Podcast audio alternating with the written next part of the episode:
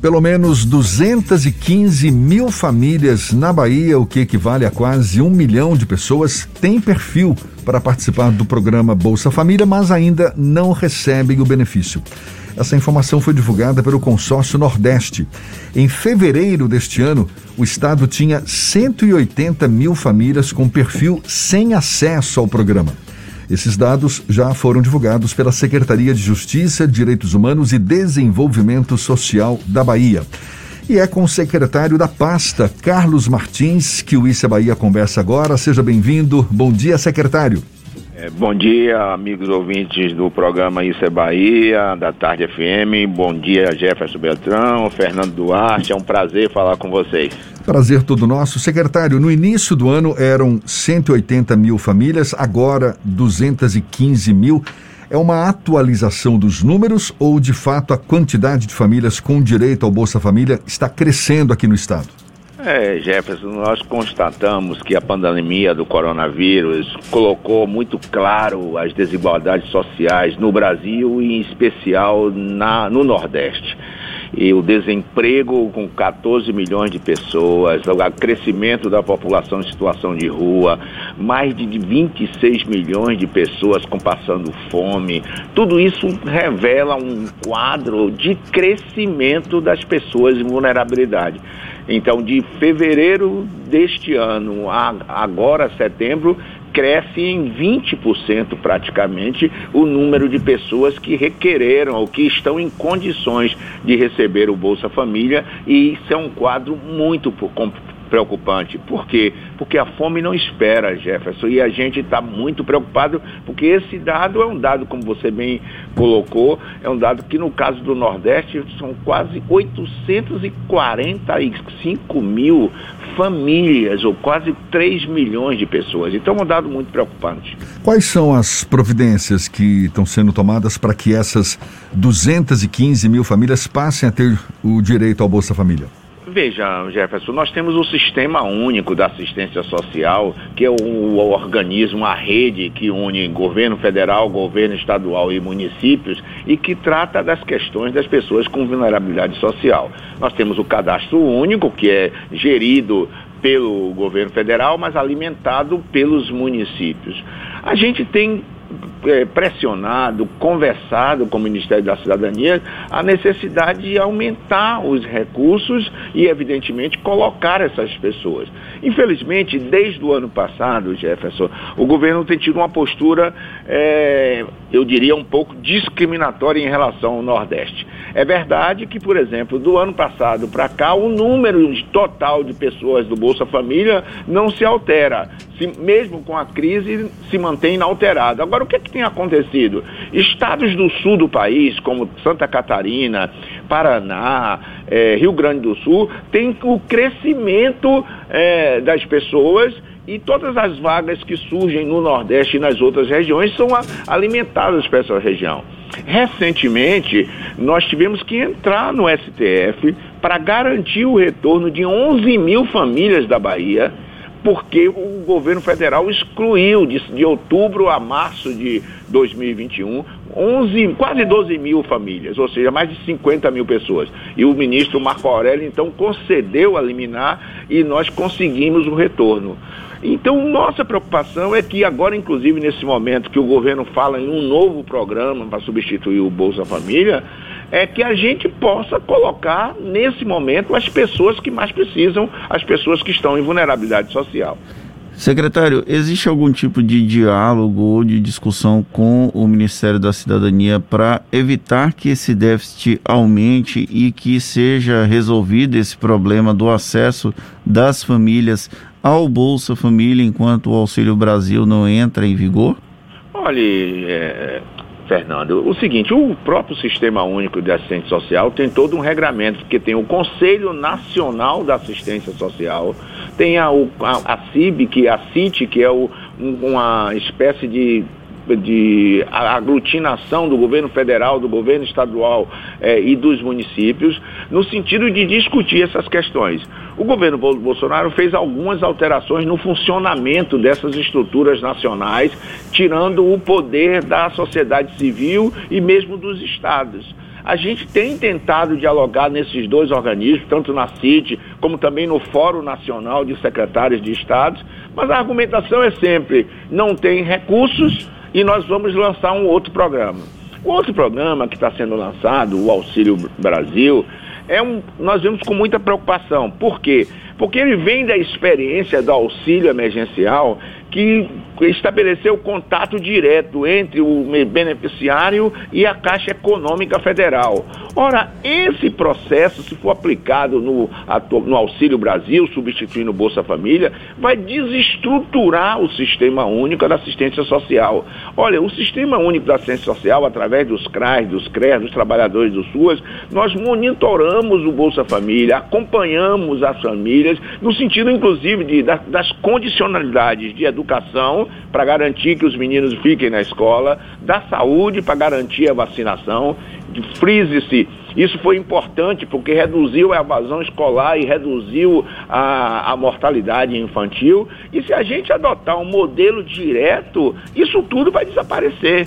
Com esse modelo já existem fraudes e a gente de vez em quando vê isso e é, as pessoas são retiradas. Imagine agora um, um, contato direto com a Caixa Econômica. Então isso é um desserviço para o Sistema Único da Assistência Social, aumentaria as fraudes e, evidentemente, a gente não sabe como é que vai ser esses recursos. Até agora o governo disse que vai passar de 178 reais, que é o limite máximo do, do Banco Bolsa Família pela faixa, para 300 reais, mas não disse como é que vai ser feito eh, o aporte de recursos. De outubro a dezembro desse ano, se aumentou o IOF para garantir pelo menos esses três meses. Mas é uma incógnita também no funcionamento disso.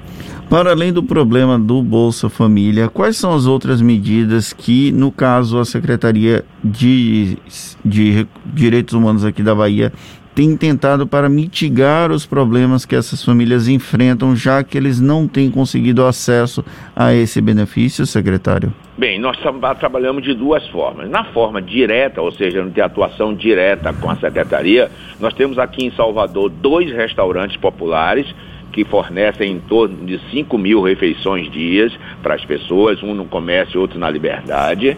Temos um programa específico para as pessoas é, em situação de rua, como Corra por Abraço, que faz da kit lanches, kit higiene, é, encaminha as pessoas para documentação e etc. Então essas são ações diretas e nós temos ações que estão relacionadas com os municípios. Então nós temos chamado cofinanciamento, onde nós temos disponibilizado para esse ano 55 milhões, que ajuda os municípios, através dos CRAs e dos CREAS, também a atuar nessas áreas, na, na, com as pessoas de situação de rua, com benefício eventual. E além disso, nós temos uma ação com o governo federal, que é o programa de aquisição de alimentos, onde a gente compra produtos da agricultura familiar e depois distribui nos municípios, nas creches, asilos, escolas municipais. E a mesma coisa com o programa de aquisição do leite, onde a gente compra o leite da agricultura familiar, leva um laticínio e distribui também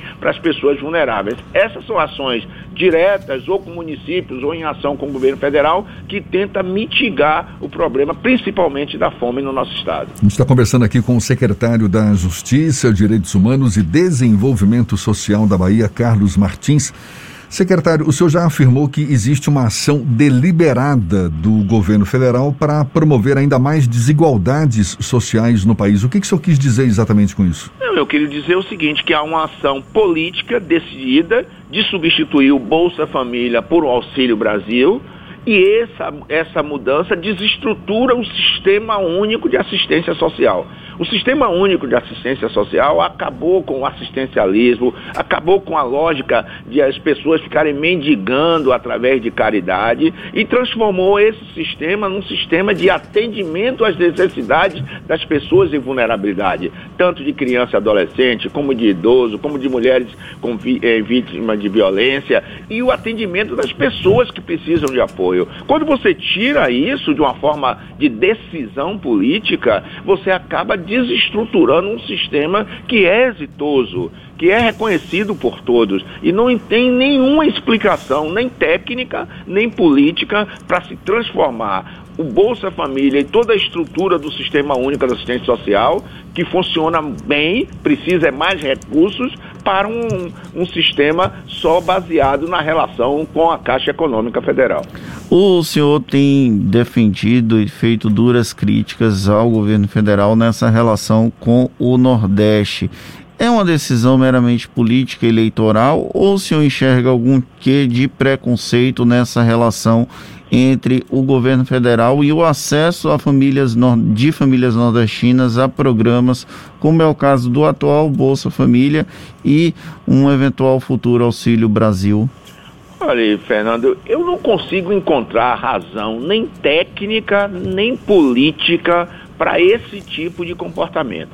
Por exemplo, em plena pandemia, você tirar 50 mil pessoas do Bolsa Família no Nordeste e transferir é, essas, ou, praticamente essas pessoas para estados que têm pobreza, mas que não é igual à pobreza nordestina, como Santa Catarina e Rio Grande do Sul, eu não consigo entender. Não tem razão nem técnica, e os nossos técnicos podem comprovar isso. A Bahia tem e foi originariamente, sempre teve o maior número de famílias no Bolsa Família. No, e é também o maior estado com pessoas inscritas no CAD único. Por que isso? Porque nós temos um grande contingente de pessoas que vivem no semiárido e que precisam conviver com essa situação. Então o nível de pobreza na Bahia e no Nordeste é muito alto, é preciso que se reconheça isso e todos os governos que, que passaram até então reconheceram isso e por isso então a, as questões políticas, as políticas públicas de mitigar a fome e a vulnerabilidade sempre privilegiaram o Nordeste.